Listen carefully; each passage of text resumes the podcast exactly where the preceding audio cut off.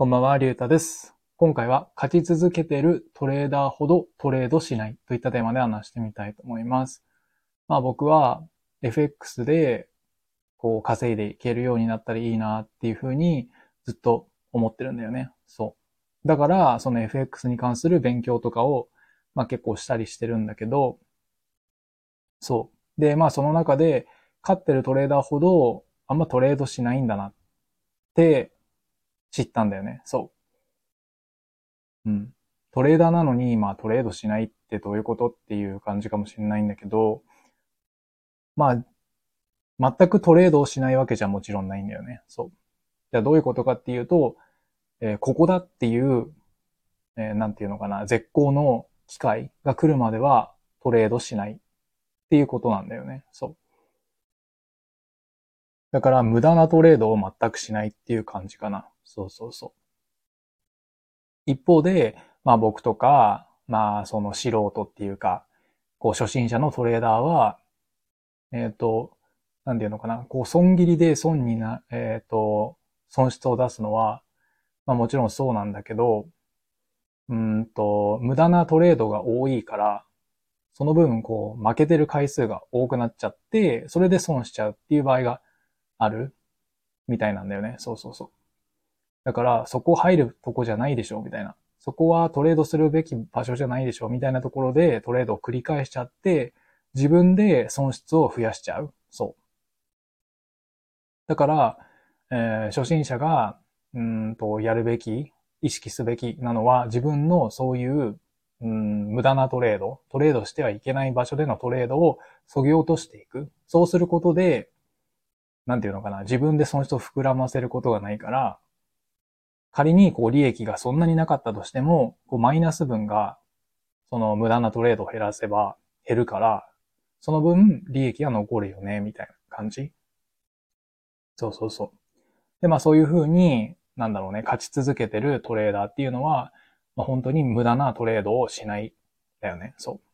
う。で、まあ有名な、えー人たちも、なんていうのかな、そういうピンポイント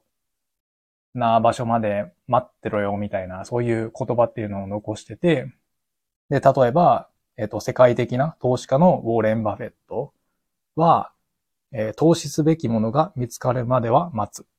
いつまで待つかと言われれば、いつまでも待つっていう言葉を残してたりとか、あとは、正規の相場師だったかな？って言われている、えっ、と、ジェシー・リバモアっていう人がいるんだけど、そう。で、この人は、最も重要なのは、絶好の時が来るまで静かに座っていることだ。って言葉を残してるんだよね。そう。だからまあこういう、なんていうのかな、世界的に有名な投資家とか、その、相場師の人の、えー言葉からもわかるように、やっぱり、その絶好のタイミング、そういう自分がここだって思えるようなところ以外っていうのは手を出しちゃダメうん、なんだよね。そうそうそう。じゃあその絶好のポイント、絶好の機会ってじゃあどこなのかっ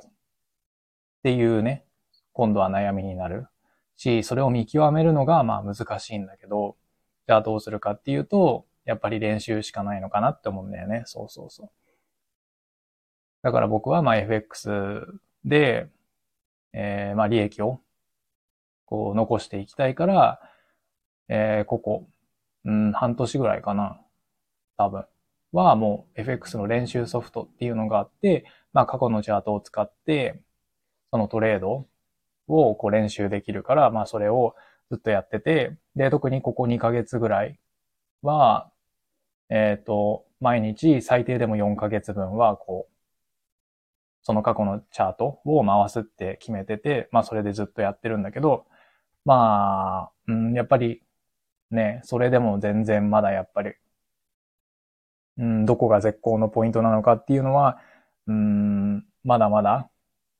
おぼろげっていうか、ここかなぐらいの感じそう。やっぱり、その FX の世界では、確か99%の人が負けてるみたいな感じ。で、1%の人たちしか、こう、勝ってない。で、さらにその1%の中でも勝ち続けてるトレーダーっていうのはさらに少ないみたいな感じで、まあ言われてるような世界だからさ、そりゃあね、そんな、2ヶ月とか、うん、本気で練習して、えー、もうそんなすぐにはね、成果は残せないのはわかるんだけど、そう。だからまあ、うーん、なんだろうね、この練習を続けていくことで、まあ僕にもその絶好のポイント、ここだっていう、うん、場所が見極められるようになれればいいなっていうふうに思ってるんだよね。そうそうそう。そんな感じかな、そう。だから意外と、なんだろうね、うん、勝ってるトレーダーイコール、なんかチャートに貼り付いてトレードを繰り返してるみたいなイメージがあるかもしれないけど、実はそうじゃない？うん。結構待ってる時間の方が長いんじゃないかなっていうこと。そうそうそう。だから闇雲に、うーん、よくわかんないのに、手を出すのをやめたら、まあもしかしたら成績が上がるんじゃないかなって期待してるんだよね。僕自身も。そそんな感じだね。はい。ということで、最後まで聞いてくれてありがとうございました。じゃあまた。